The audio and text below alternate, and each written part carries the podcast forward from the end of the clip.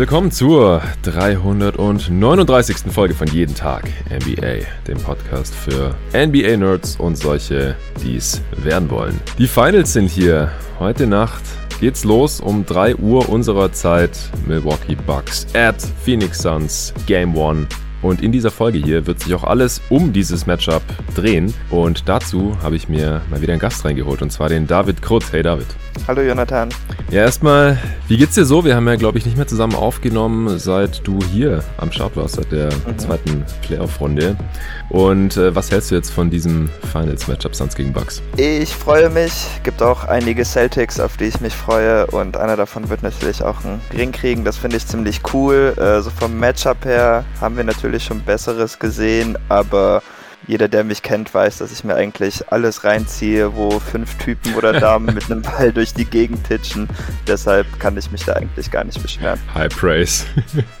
ja, bei den Celtics meintest du gerade Jeff Teague, oder? Der soll einen Ring äh, bekommen. Oder ja, Jeff oder Jay. Donator war ja auch Stimmt, bei den Celtics. Ja. Etwan Moore auch. Oh Gott, ja. Also gibt es mehr als genug Leute. Die meisten sind aber Suns, deshalb muss da natürlich auch mein Herz liegen. Okay, okay. Ja, äh, bevor es gleich losgeht, es gibt dort noch zwei Shoutouts für zwei zwei neue Supporter von diesem Podcast-Projekt auf steadyhq.com slash jeden Tag NBA. Es ist ein neuer Bankspieler dazugekommen im Team jeden Tag NBA. Das ist das kleinste Mitgliedschaftspaket für drei Euro im Monat. Moritz Struckhoff ist am Start. Vielen Dank dir, Moritz. Und dann ist noch der Philipp Fuß dazu gekommen. Der hat das Starterpaket abgeschlossen. Das ist das mittlere für fünf Euro im Monat. Vielen, vielen Dank dir, Philipp. All-Star haben wir heute keinen neuen. Das ist das größte Supporter Paket, das es da gibt. Ihr könnt euch das gerne mal anschauen auf steadyhq.com slash jeden Tag NBA. Den Link findet ihr wie immer auch in der Beschreibung dieses Podcasts oder ihr könnt auch einfach jeden Tag nba.de eingeben. Dann könnt ihr euch das alles mal genau durchlesen. Und äh, das sind jetzt die Supporter 336 und 337 gewesen. Das hier ist die 339. Folge. Also ihr wisst, was das bedeutet. Wäre oh, oh. cool, wenn noch bis zur nächsten Folge drei neue Supporter dazukommen oder über die nächsten Wochen halt wieder ein paar mehr, so dass äh, wir immer die Anzahl der Supporter und die Anzahl der erschienenen Folgen hier ungefähr auf einem Niveau halten können.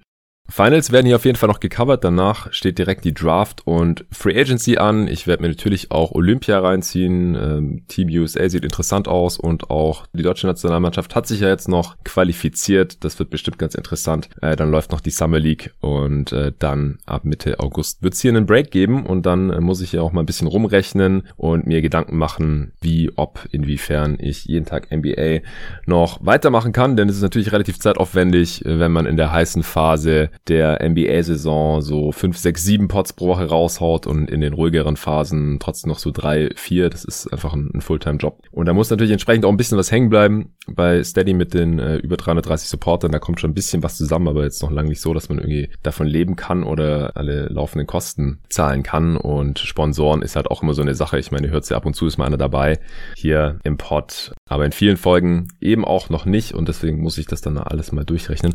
Falls äh, jeden Tag NBA, falls der traurige Tag eines Tages kommen sollte, äh, dann bekommen natürlich auch alle die noch ausstehende Supporterkohle zurück.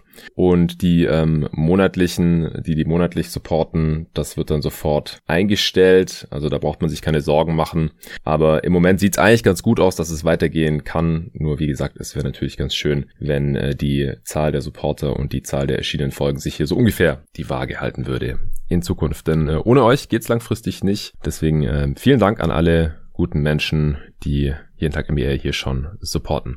Und jetzt geht's auch direkt weiter mit unserer großen Finals Preview. Ja, ich bin ganz froh. Ich habe es im letzten Pod schon gesagt, dass es jetzt hier doch noch die Milwaukee Bucks geworden sind. Es sind dann äh, doch zwei relativ große Namen oder sehr gute Teams auch in der Regular Season. Die Bucks waren der Dritte im Osten, die Suns waren Zweiter im Westen. Wenn es jetzt irgendwie die Hawks geworden wären, dann hätte das schon ein bisschen äh, komisch ausgesehen. Äh, Janis konnte jetzt die letzten beiden Spiele nicht machen. Er ist jetzt doubtful für Spiel 1 dieser Finals. Das ist natürlich nochmal ein riesiger Faktor, macht einen riesen Unterschied für diese Finals aus, ob der zweifache MVP hier noch äh, mitwirken kann. Aber erstmal vielleicht ein paar Fun Facts, bevor wir dann hier auf dieses äh, Matchup eingehen, was es so auch bedeutet für, für diese Franchises, für die NBA-Geschichte. Die Milwaukee Bucks, die haben einen einzigen Titel gewonnen, 1971, also vor 50 Jahren. Die letzten Finals, in denen sie waren, waren 1974, also auch schon eine ganze Weile her. Die Suns haben noch nie einen Titel gewonnen. Das wäre der allererste für diese Franchise. Und die letzten Finals mit Phoenix Suns Beteiligung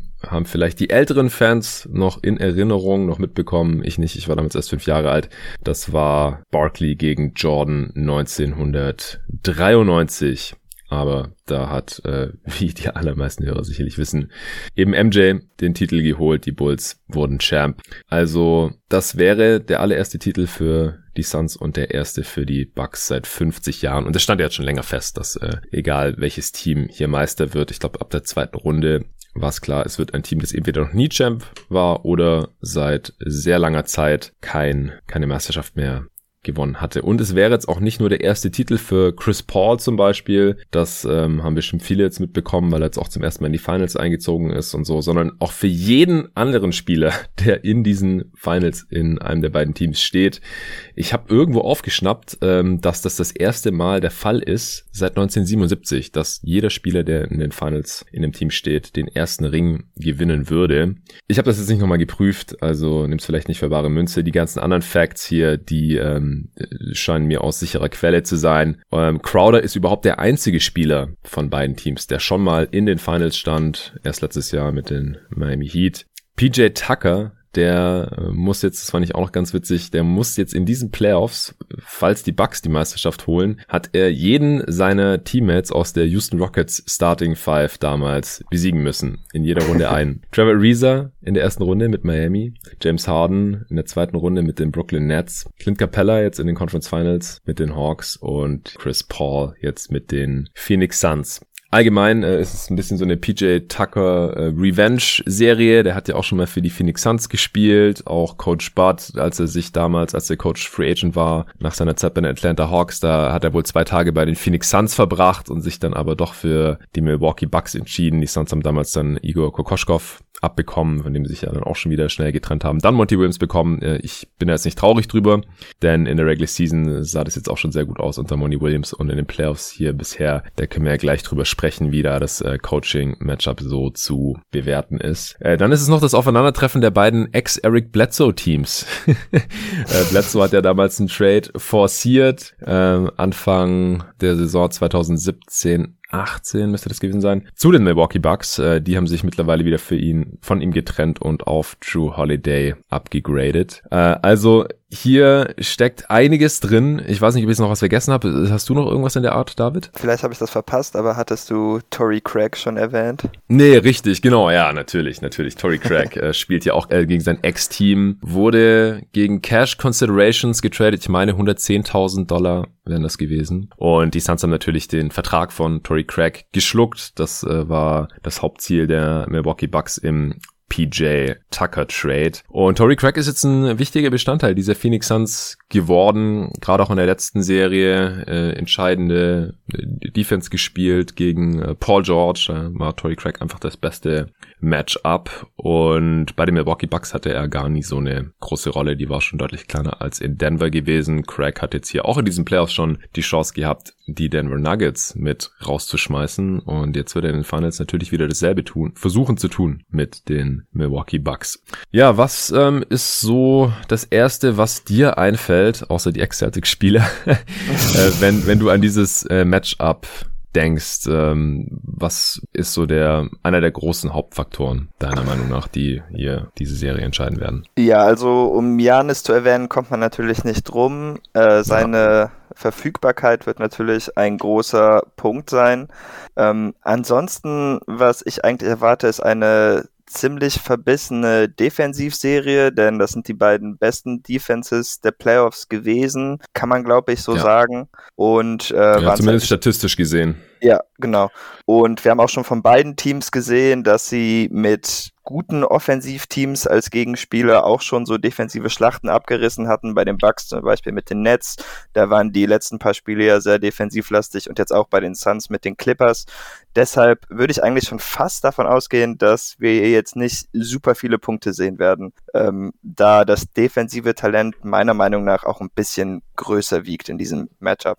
Ja, das ist interessant. Ich finde es ein bisschen schwer einzuschätzen, weil, also in der Regular Season, also ich will jetzt auch nicht so viel auf diese Regular Season äh, Matchups geben, das ist nie so besonders ratsam, wenn man sich Playoff Matchups anschaut, aber das waren immer richtige High-Scoring Games, also da konnten sich die beiden Teams nicht so gut verteidigen, aber da wurde natürlich auch nicht besonders besonders geschemt, ja, ist halt Regular Season. Jetzt, wie das hier in den Playoffs abläuft, also das ist jetzt hier die Top 2 Defensive Ratings der Playoffs sind, da würde ich gar nicht so viel drauf geben, denn äh, Playoff Sample Size ist halt äh, super, super klein und dazu kommt ja noch, dass man halt immer mindestens vier Spiele gegen denselben Gegner macht. Das heißt, die Sample Sizes, die äh, entstehen halt nur gegen ein, zwei oder drei verschiedene Gegner und sind deswegen nicht so besonders aussagekräftig. Aber es stimmt natürlich, was du gerade schon gesagt hast, dass beide Teams hier bisher schon gute gegnerische Offenses effektiv einschränken konnten.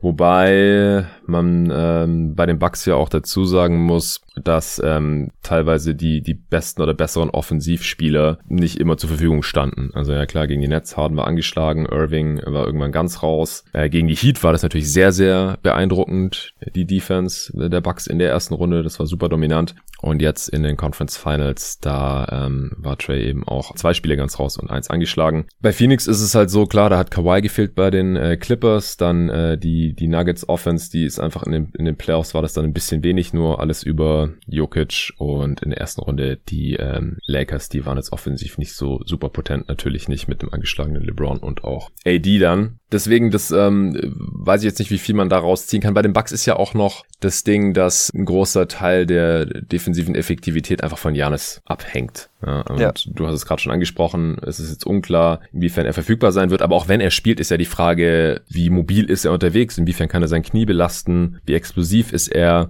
Also da würde ich jetzt gerne vielleicht als erstes gleich drauf eingehen. Bei seinem Spielstil falls er nicht bei 100% ist, dann ist es, glaube ich, ein massives Downgrade für ihn. Weil, also es gibt halt Spieler, die auch noch einbeinig helfen können. Ich glaube zum Beispiel James Harden war da ein ganz gutes Beispiel für. Bei Trae Young, finde ich, war es dann schon ein größeres Problem als noch bei Harden. Klar, die hatten jetzt auch andere Verletzungen als Janis, kann man nicht wirklich vergleichen. Aber wenn Janis nicht bei 100% seiner athletischen Leistungsfähigkeit ist, dann frage ich mich halt, wie viel hilft er den Bucks überhaupt? Wie siehst du das? Also ich glaube, das Wichtigste, was Janis schon mal machen würde, falls er von Anfang an verfügbar ist, ist Mike Budenholzer die Entscheidung zu nehmen, wen er startet. Denn ich habe aus Backsicht ein bisschen Sorge, dass falls Janis ausfällt, er jetzt den Starting Lineup der letzten Serie übernimmt und dann einfach mit Bobby Portis ja. an der 4 weitermacht und ähm, klar, das funktioniert gegen John Collins einigermaßen. Das sind beides klassische Power Forwards, das macht irgendwie Sinn. Aber ich glaube, gegen die Suns wäre das ein großer Fehler, wenn er das jetzt macht. Und ähm, aufgrund seiner Geschichte habe ich jetzt auch nicht das Vertrauen darin, dass er direkt dann irgendwie ja, anpassen würde und dann, keine Ahnung, Corneton zum Beispiel mhm äh, in den Lineup werfen würde. Und das wäre bereits schon ein großer Faktor, weshalb ich für die Bucks hoffen würde, dass Janis sofort zurückkommt. Aber klar, wenn er natürlich irgendwie eingeschränkt ist, dann fällt viel seiner Effektivität weg, denn die Athletik ist halt das, was ihn auszeichnet im Grunde.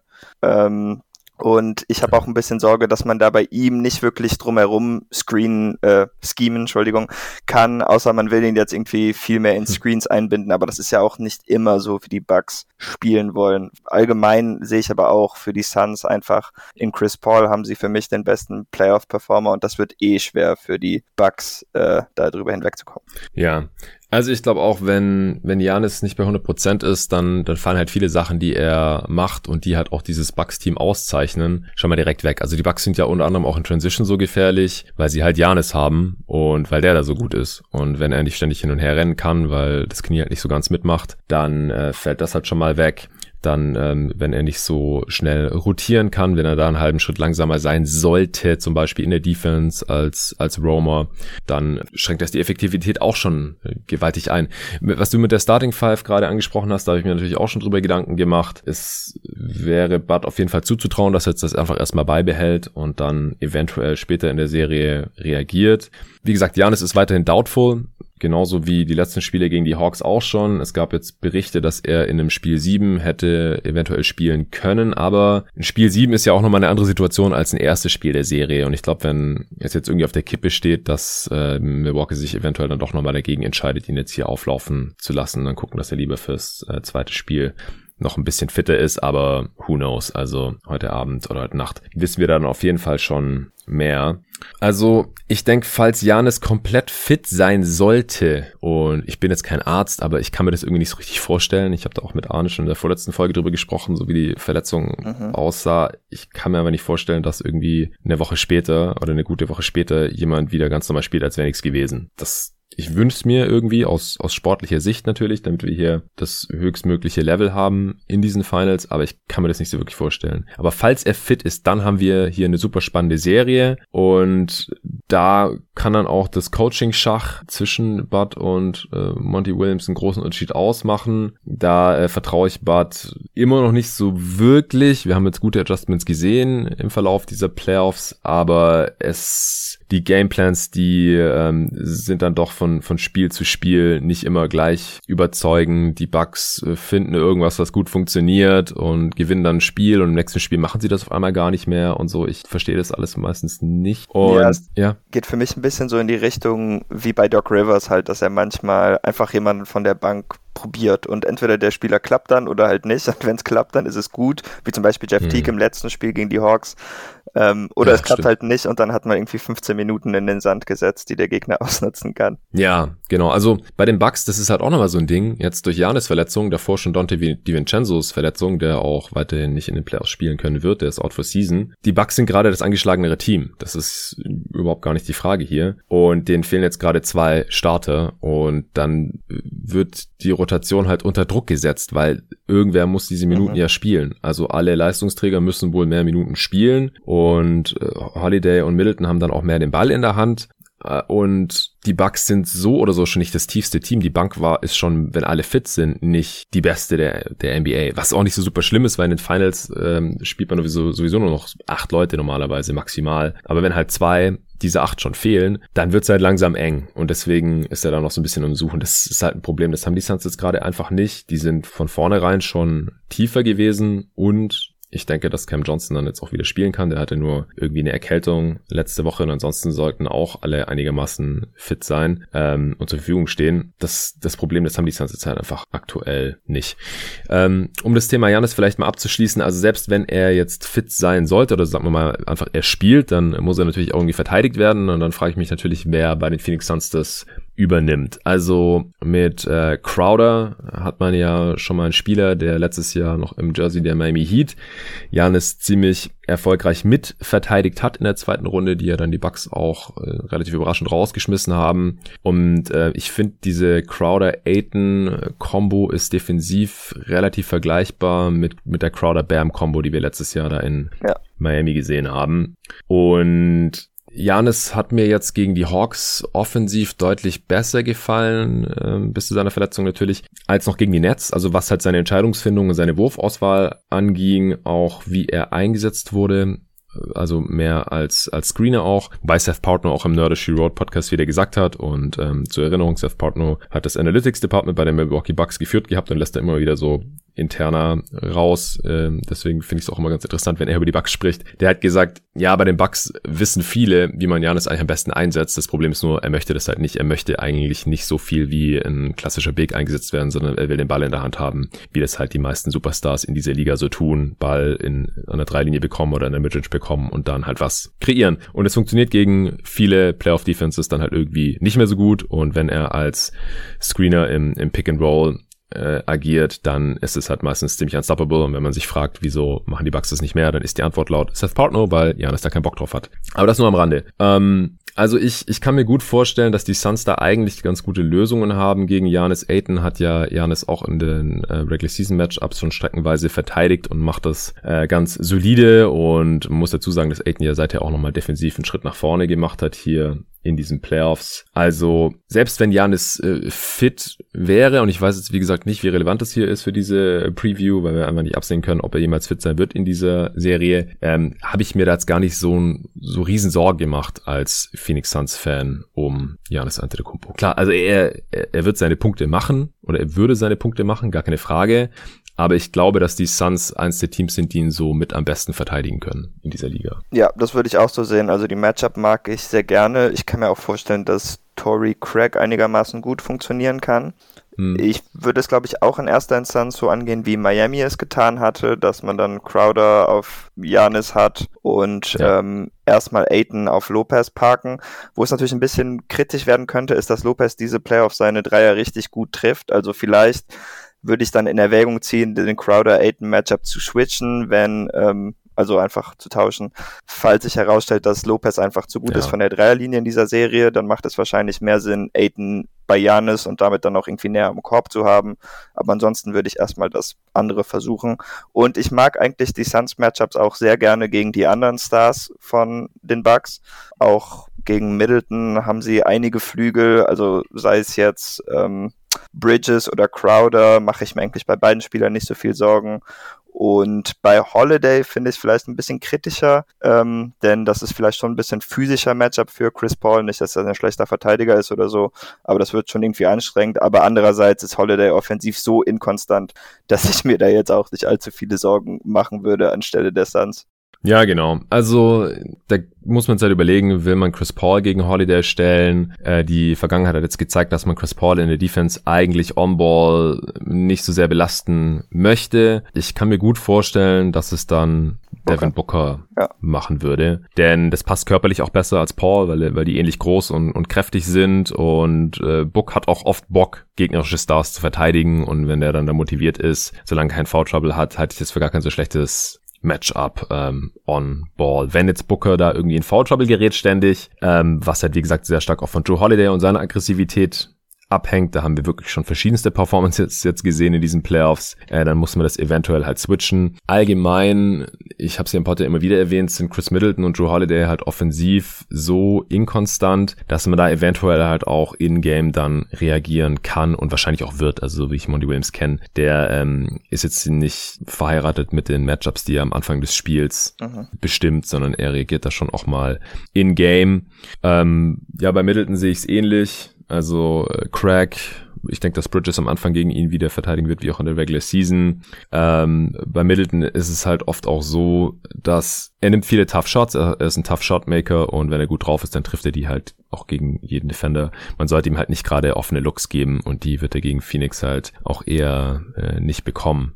Ähm, was du am Anfang noch mit Brook gesagt hast und Aiden, genau, also ich würde auch sagen, Aiden erstmal gegen Lopez. Lopez, ähm, der trifft seine drei jetzt in den Playoffs, glaube ich, okay Du hast gerade gesagt, trifft sie sehr gut. 35 Prozent, ja, genau. Finde ich für ihn, also für einen Center finde ich das ziemlich gut bei dem Volumen, denke ja, ich. Ja, ja, ja, schon. Aber er, er, bei ihm ist es ja auch so. Der wird halt von Spiel zu Spiel völlig anders eingesetzt und offensiv auch integriert.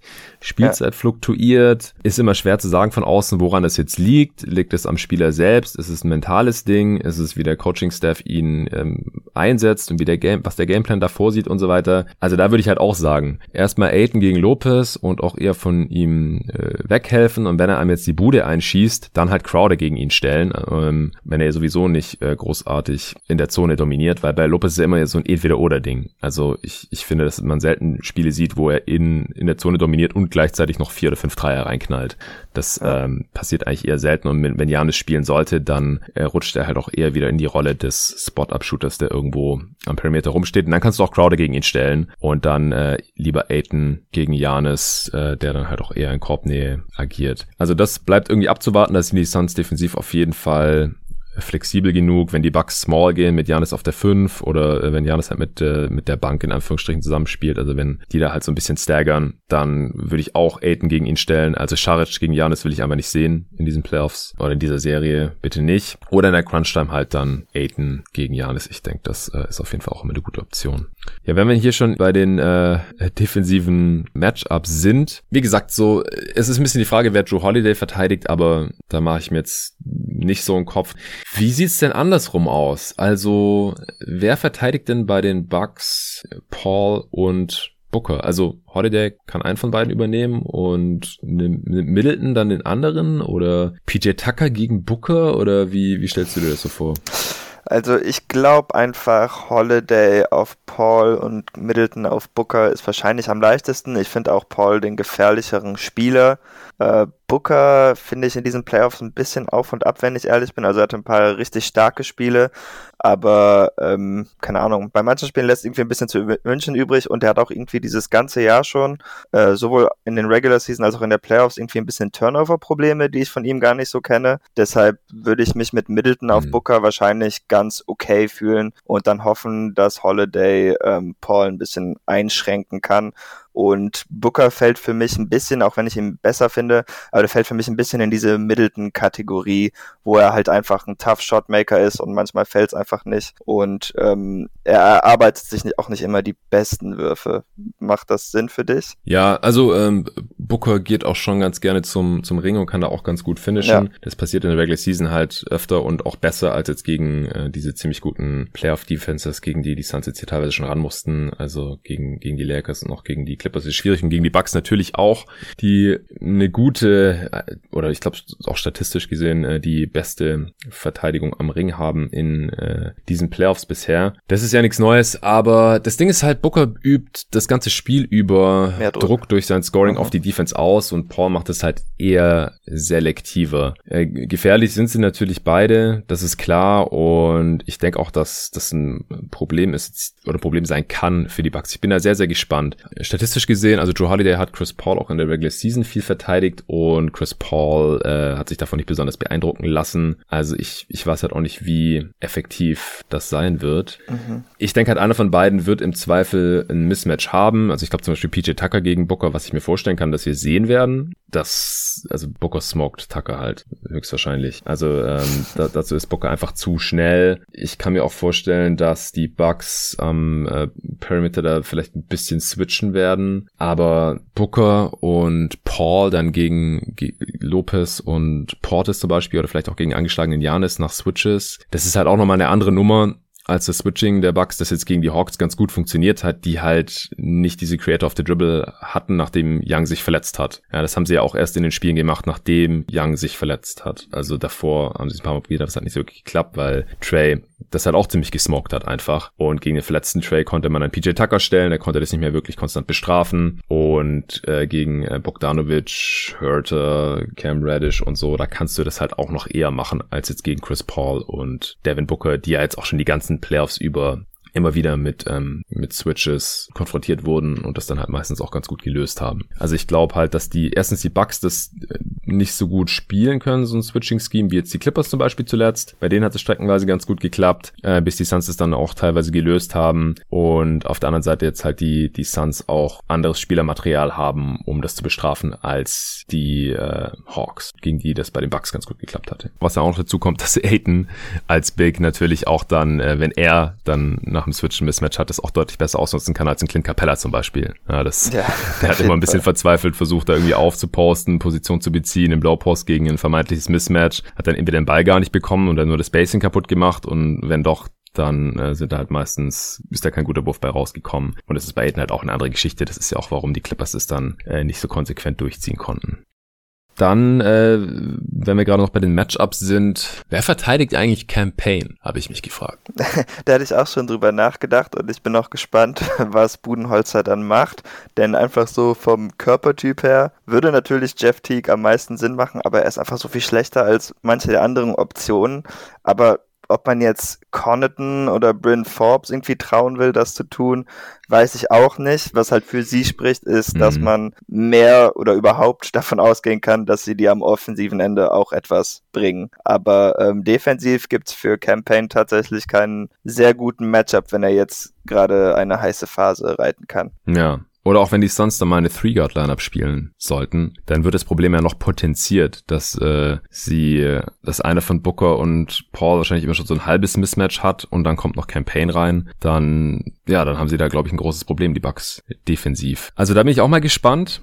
Ähm, wenn du jetzt nichts mehr zu den Matchups hast, dann äh, hätte ich noch ein paar andere Hauptfaktoren aufgeschrieben. Ja, machen wir weiter. Was denkst du denn, wie viel die Bugs überhaupt switchen werden? Oder denkst du, dass sie hauptsächlich bei ihrer Drop-Coverage bleiben? Ich finde es schwer. Ich glaube, sie werden wahrscheinlich erst einmal Drop versuchen. Ich meine, ähm, der Vorteil, den Lopez ja zum Beispiel bringt gegenüber Jokic, ist, dass er dann immerhin den Korb zumachen würde. Ähm, da hätte ich jetzt nicht so viele Bedenken. Und ja. ich wäre auch wahrscheinlich selber ein bisschen zögerlich mit dem Switchen, solange ich nicht weiß, ob Janis spielt. Denn er ist dann natürlich schon ein extrem hilfreicher und verstörender Faktor für das andere Team. Ähm, aber wenn ich jetzt irgendwie so merke, dass nach der ersten Halbzeit von Spiel 1 Paul und Booker jeder schon zwei oder drei Midrange-Jumper reingemacht haben, dann ähm, muss man da, glaube ich, schon recht schnell reagieren, denn die Spieler sind einfach zu gut, um denen offene Würfe immer und immer wieder zu geben. Ja,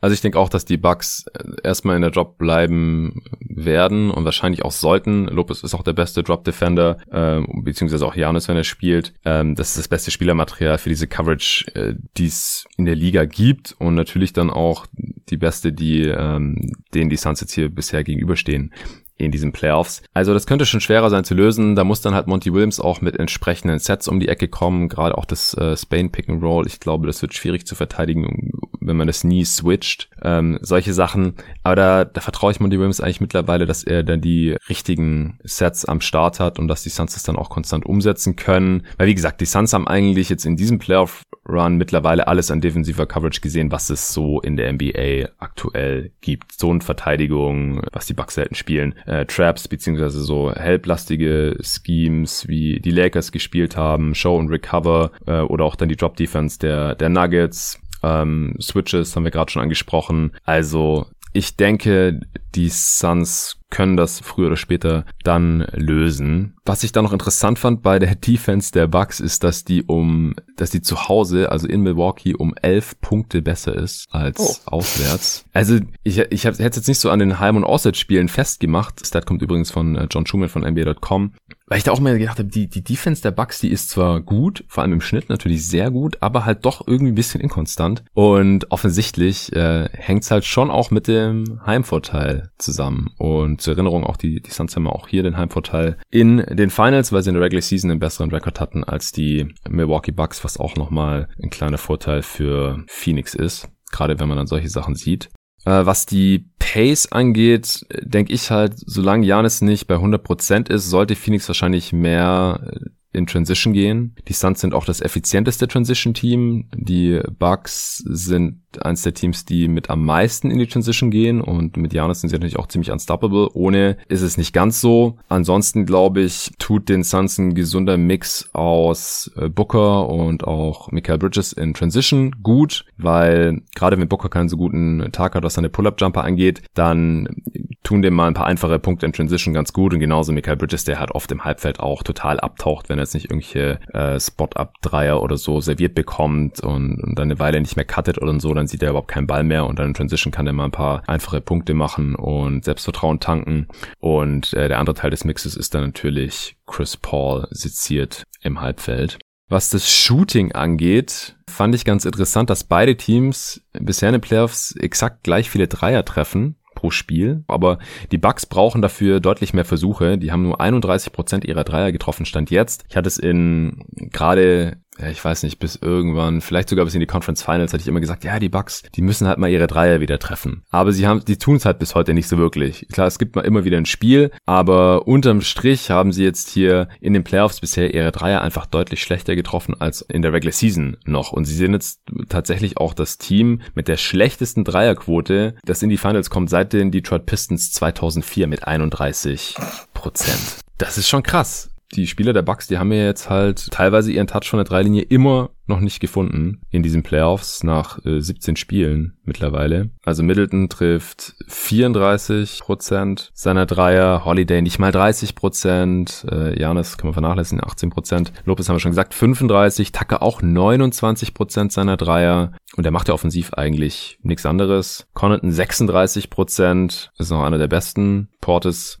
knapp 31 Prozent. Forbes 38 Prozent. Also in der Starting Five ist da niemand so richtig gefährlich und richtig überzeugend. Wie gesagt, Playoff Stats, Small Sample Size, kann sich schnell ändern, ähm, können schnell mal heiß laufen, gerade für ein Spiel, eventuell auch für mehrere Spiele. Aber da fahren die Suns mit 37 Prozent in diesen Playoffs äh, schon deutlich effizienter und treffen halt im Endeffekt gleich viele Dreier wie die Bucks, obwohl sie deutlich weniger nehmen als Milwaukee.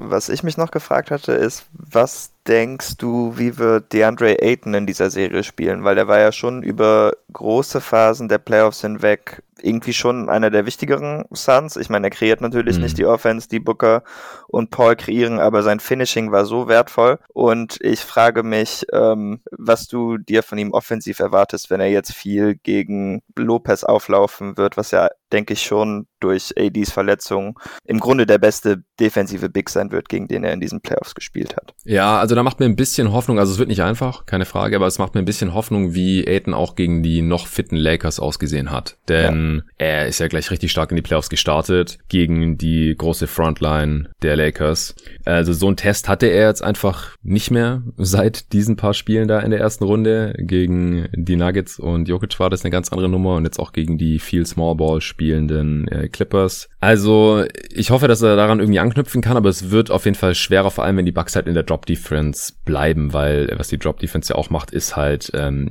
einfache Punkte in der Zone verhindern, Alley-Oop-Anspiele verhindern. Ich meine, wir haben jetzt gesehen, dass äh, die Hawks, die halt auch gleich zwei Lob-Threads da hatten mit Collins und Capella, dass sie da auch immer wieder ihre Lücken gefunden haben.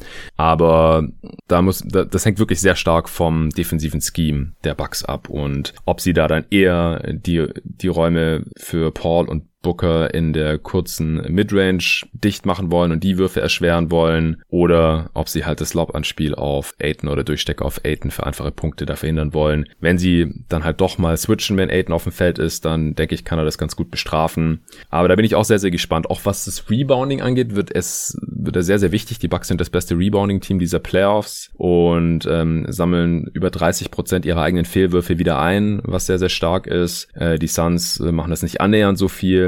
Also auch die, die kleineren Spieler der Bucks, die crashen ja da die ähm, offensiven Bretter, auch ein PJ Tucker oder mal ein Chris Middleton oder auch ein Joe Holiday oder sowas. Natürlich neben Lopez und Portis und Janis. Also da muss Aiden am Defensivrebound auch ordentlich arbeiten, aber das äh, müssen auch die anderen Suns-Spieler, äh, die müssen da aushelfen. Muss Gang-Rebounding stattfinden auf jeden Fall, äh, damit sie da nicht ordentlich ausgereboundet werden jetzt in diesen Finals. Also ja, Aiton offensiv ähm, ist es natürlich äh, wichtig, dass er da einfache Punkte in der Zone besorgen kann äh, gegen diese Defense der Bucks, aber auch über äh, die die Wichtigkeit am defensiven Ende gerade gegen Janis oder eventuell Lopez haben wir ja schon gesprochen und jetzt halt auch noch dann beim beim Rebounding. Also das mit dem Rebounding hatte ich mir auch noch notiert. Freiwürfe auch noch ein interessanter Faktor. Also beide Teams ziehen nicht so unendlich viele Freiwürfe. Das mhm. heißt, ähm, die Spiele könnten im Schnitt ein bisschen ansehnlicher und kürzer werden. Vor allem natürlich, solange Janis nicht spielt, das ist klar. Also schon mit Janis, der die meisten Spiele der Bucks jetzt mitgemacht hat in diesen Playoffs natürlich und deswegen auch äh, schwer wiegt hier bei dieser Statistik. Ähm, selbst mit Janis äh, rangieren die Bucks genauso wie die Suns eher am unteren Ende der Teams hier in den Playoffs, was das Ziehen von Freiwürfen angeht. Und die Suns treffen aber die Freiwürfe, die sie ziehen, deutlich, deutlich besser. 86 Prozent, das ist die beste Freiwurfquote all time. Ähm, ab 250 Versuchen, das habe ich jetzt nicht mit aufgeschrieben, aber habe ich so im Kopf, das mit den 86 Prozent und den all time stimmt auf jeden Fall. Und die Bucks treffen halt nur 71 Prozent, weil halt logischerweise Janis einen großen Anteil dieser Freiwürfe genommen hat und der halt unter 60 Prozent verwandelt hat bisher. Das ähm, muss man auf jeden Fall auch im Auge behalten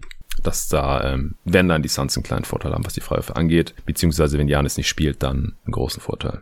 Ja. ja, ich hatte mich schon kurz gefreut und dachte, dann geht's immerhin früh ins Bett bei diesem Matchup, aber dann hast du mich an Janis erinnert und falls er zurückkommt, dann ist es ja doch nicht so, denn er nimmt ja Freiwürfe, die dauern so lang wie drei Leute sonst einnehmen.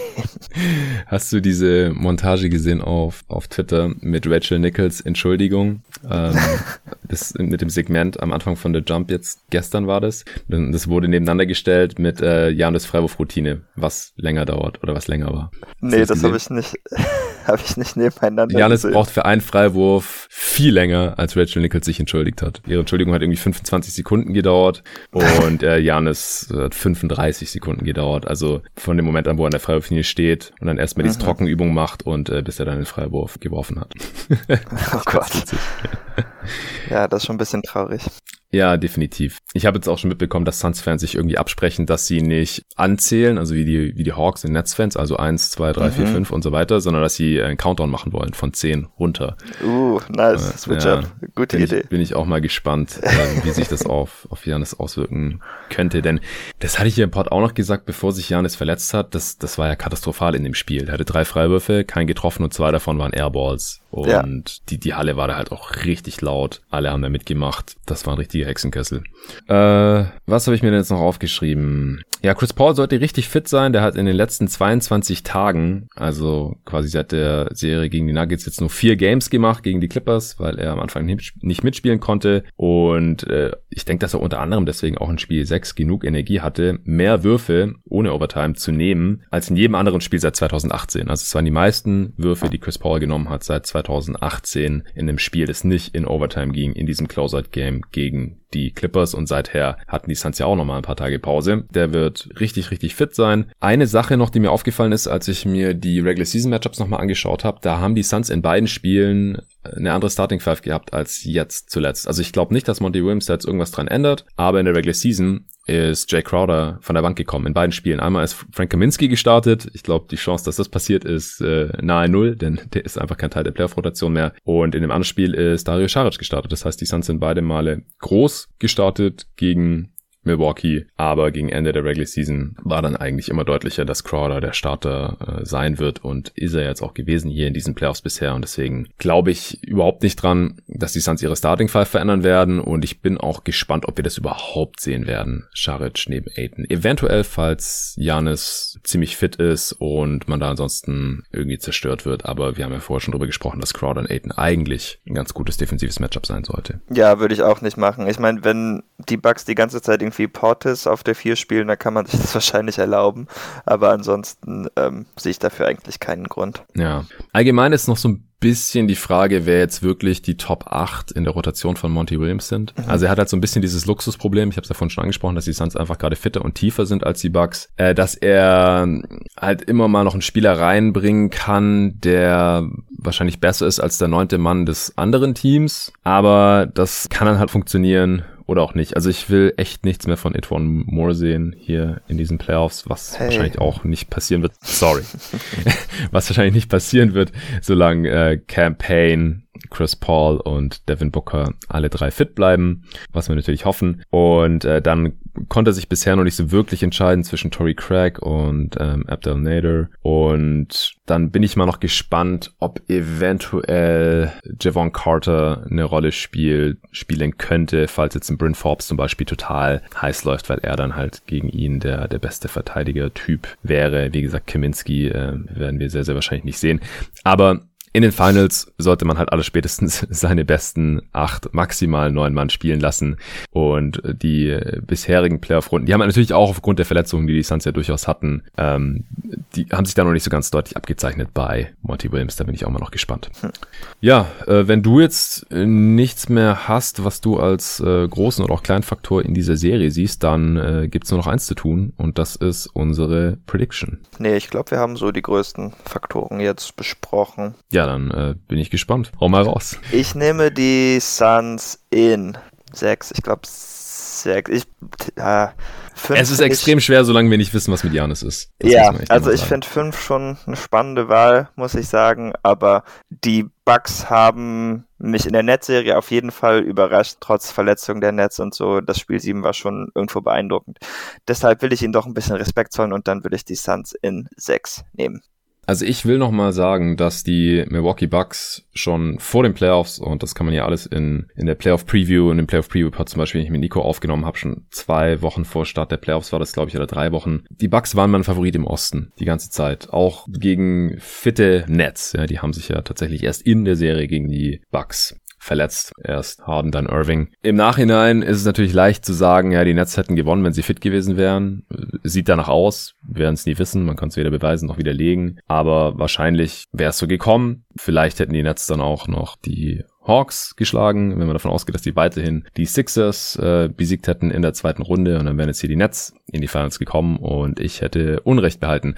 Aber was ich sagen will, ich habe von Anfang an sehr große Stücke auf diese Milwaukee Bucks gehalten, seit dem Trade für Drew Holiday und dann auch noch nach dem Trade für PJ Tucker. Ich finde, das Team sieht sehr homogen zusammengestellt aus und hat ein hohes Ceiling defensiv und auch offensiv. Offensiv müsste natürlich mal der Dreier fallen, was einfach die ganzen Playoffs noch nicht so wirklich tut. Und ich weiß nicht genau wieso, aber ist halt so. Und dann, klar, wenn einem da halt irgendwie 5, 6 Prozent bei der Dreierquote fehlen, das macht natürlich schon mal einen gewaltigen Unterschied aus in der offensiven Effizienz unterm Strich. Also die Milwaukee Bucks waren mein Favorit im Osten und jetzt sind sie dort auch hingekommen, aber sie enttäuschen mich in diesen Playoffs bisher einfach. Also nicht in der ersten Runde gegen die Heat, war super dominant, war echt krass. Ich habe danach auch einen Pod hier aufgenommen mit Timo vom Clutch Podcast und da haben wir wirklich geschwärmt davon, wie krass die Bucks die Heat zerstört haben, beziehungsweise was, was, für, ein, was für ein Klassenunterschied es einfach war, ganz offensichtlich. Ja. Dann gegen stark angeschlagene Nets haben wir hier auch zusammen Pots aufgenommen und haben uns immer gedacht, was, was machen die Bugs denn da? Vor allem offensiv. Also defensiv war das die meiste Zeit in den Playoffs gut. Sie haben jetzt auch die Playoff-Defense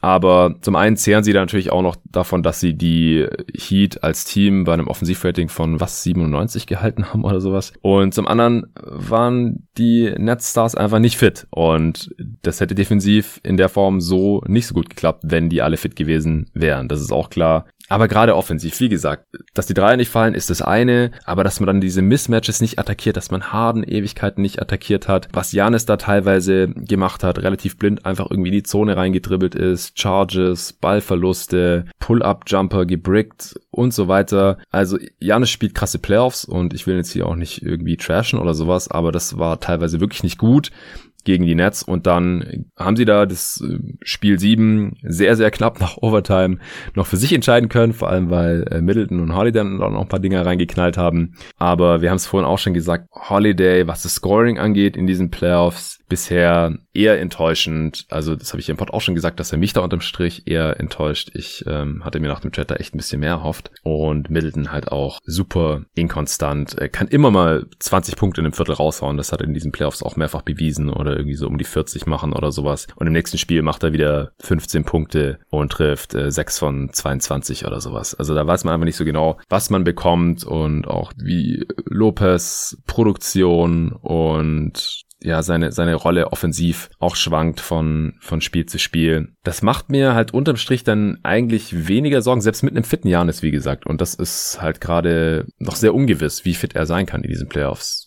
Also selbst mit einem fitten Janis hätte ich jetzt nicht so super viel Angst gehabt, dass die Suns, also als Fan, dass die Suns das machen. Wäre enger gewesen. Ich hätte wahrscheinlich auf Suns in sechs oder sogar sieben getippt. Aber jetzt, wo wir das nicht wissen mit Janis und wo ich es auch einfach bezweifeln muss, leider, dass er fit sein kann jetzt, so wie sein Knie nach hinten umgebogen ist und jetzt ist er doubtful ich glaube, er wird spielen in dieser Serie, das glaube ich schon, aber ich kann mir einfach nicht vorstellen, dass er fit sein wird und einfach der gleiche Spieler ist. Kann es natürlich nicht ausschließen, bin kein Arzt, bin viel zu weit weg, ich weiß nicht, ich habe ihn nicht beim Training gesehen oder irgendwas. Ich kann mir das nicht vorstellen, dass er fit sein wird. Und dann sind die Suns hier ganz, ganz klarer Favorit. Wir haben die Matchup-Vorteile angesprochen, ich habe den Heimvorteil angesprochen und leider, leider ist halt Janis nicht richtig fit. Und deswegen würde ich halt je nachdem, wie fit er dann ist, würde ich auch auf Suns in 5 oder 6 gehen und weil ich das aktuell eher kritisch sehe und dann halt auch nicht ganz klar ist, dass wenn Janis nicht spielt oder wenn er eine Minutenrestriktion hat oder irgend sowas, wie dann die Rotation genau aussieht, da vertraue ich halt Bud auch immer noch nicht so wirklich. Oder dass er dann auch die richtigen Adjustments schnell findet, wenn die Suns irgendwie die ersten ein, zwei Spiele direkt gewinnen. Weiß ich halt auch nicht, ob das passiert. Also die Suns sind halt auch einfach ein, ein anderes Team, ein besseres Team, als es die Hawks jetzt waren. Und gegen die Hawks haben die Bucks jetzt auch schon wieder Probleme gehabt. Gleich das erste Spiel verloren, dann ein Spiel verloren, in dem Trey Young nicht gespielt hat und solche Sachen, die einfach, wenn du eine Championship gewinnen willst, dann kommst du damit normalerweise nicht durch. Dieses Jahr ist alles ein bisschen anders und ein bisschen komisch und viele Stars fehlen und so weiter. Aber die Suns, die sind jetzt fit und die sind gut gecoacht. Die haben jetzt in diesen Playoffs ja einfach schon einiges bewiesen. Und deswegen würde es mich mit dem Wissen, was wir heute haben, wundern, wenn die Bucks mehr als ein Spiel gewinnen. Und deswegen sage ich jetzt Suns in 5. Ah Mann, ich hatte jetzt echt auf Suns in 4 gehofft nach dem ganzen. Ach. Also ich glaube, wenn, wenn, wenn Janis sehr weit weg ist von seiner Form oder die meisten Spiele nicht machen kann, dann kann ich mir Sweep schon auch vorstellen. Das ist schon vorstellbar. Weil dann weiß ich nicht, ob die Bucks wirklich so viel besser sind als, als die Nuggets zum Beispiel. Ja, ganz andere Stärken und Schwächen und so, keine Frage. Aber wir haben ja auch gesehen, wie, wie die Nuggets zum Beispiel die Blazers äh, besiegt haben in der ersten Runde und in der zweiten Runde einfach nichts zu melden hatten gegen Phoenix. Gar nichts. Ja. Und ich kann mir schon vorstellen, dass das Kräfteverhältnis dann ähnlich aussieht mit den Bucks ohne Janis jetzt gegenüber den Hawks und dann halt gegenüber den Suns. Das kann schon sein. Aber das, dazu ist es mir zu unsicher, diese ganze Janis-Situation. Ja, und, und, und ein Middleton, der kann halt mal 40 rausknallen. Und wenn dann halt mal Holiday und Middleton im selben Spiel oder ein Lopez und Middleton im selben Spiel, ja, und dann geht bei den Suns halt mal nix. Ja, haben wir auch gesehen. Die haben auch zwei Spiele relativ deutlich gegen die Clippers verloren. Ja. Deswegen will ich jetzt nicht sagen, die Suns verlieren hier kein Spiel. Nee, nee, das wäre auch für mich der Unterschied zu den Nuggets zum Beispiel, ist, dass die Bucks schon, auch wenn sie manche Defizite haben, eine sehr starke Defense sind und wahrscheinlich auch mindestens einmal pro, Se Serie sein werden. Deshalb ähm, muss Middleton dann ja eigentlich einfach nur ein so ein Spiel haben und die Bucks spielen gute Defense und dann haben sie direkt eine Chance, ein Spiel zu holen. Deshalb fände ich Suns in 4 auch zu wild. Ich hatte mich einfach nach der langen Rede ein bisschen darauf gefreut und bin jetzt leicht enttäuscht. Ähm, aber ich denke auch, Sorry. dass es wahrscheinlich bei Suns in 5 oder Suns in 6 äh, landen wird. Ja, ich bin auf jeden Fall super gespannt. Heute Nacht geht's los. Um drei, ich kann mal noch kurz die Termine raushauen für die äh, Hörer, die das jetzt nicht so auf dem Schirm das haben. Ist immer um drei, oder? Falls äh. wir mal. Äh, nee, am Sonntag ist um zwei. Oh, cool. Also Samstag auf Sonntag sogar. Wochenendspiel. Das einzige mhm. Wochenendspiel. Ja, ist mir egal. Ab Montag habe ich Ferien, Schulferien. ah ja, sehr geil. Also äh, nur für die Hörer, die es nicht wissen, du bist kein Schüler mehr, sondern du bist Lehrer. Genau, heute Nacht um drei, dann Donnerstag auf Freitag, drei Uhr. Sonntag auf Montag ist das oh, um also zwei. Doch. Ja, sorry, ähm, aber es ist um zwei. Ähm, es gibt aber ein Samstag auf Sonntag Spiel, dann das Wochenende drauf. Aber davor gibt's noch Mittwoch auf Donnerstag um drei Spiel vier und dann, ähm, falls nötig, Samstag auf Sonntag 3 Uhr, dann am folgenden Dienstag auf Mittwoch Spiel 6, 3 Uhr und Spiel 7 wäre dann Donnerstag auf Freitag am 22. auf den 23. Juli auch ab 3 Uhr. Wir werden sehen und äh, was es vorher noch gibt. Ähm, gestern Leute, die mir auf äh, Twitter folgen oder Julius Schubert oder André Vogt auf Twitter folgen, die haben schon mitbekommen.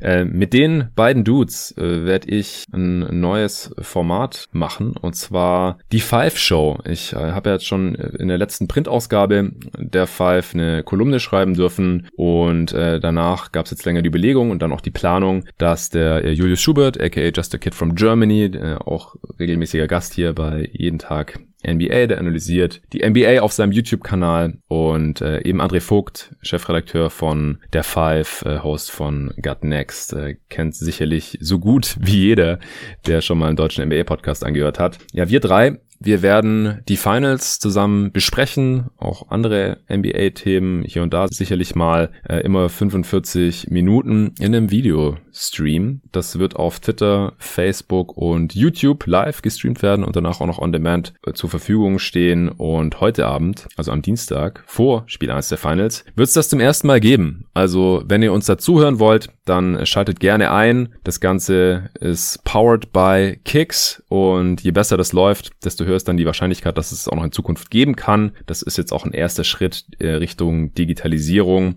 der Five, ähm, eben weg von Print. Wer die Five abonniert oder regelmäßig gelesen hat, der hat es bestimmt schon mitbekommen, dass das jetzt ähm, erstmal aktuell leider auf Eis liegt und deswegen gibt's jetzt halt auch mehr so digitale Formate wie jetzt eben so einen Livestream und äh, da gibt's dann eben den Dre, den Julius und und mich zu hören und auch zu sehen. Also, wenn euch schon immer mal interessiert hat, wie das Gesicht aussieht hinter dieser Stimme, also wer mir auf Instagram folgt oder so, der weiß es schon, oder auf Twitter.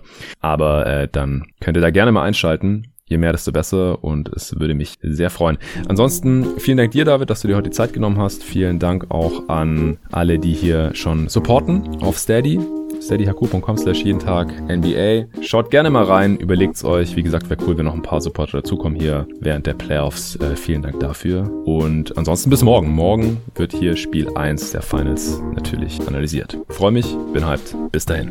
Bis dann.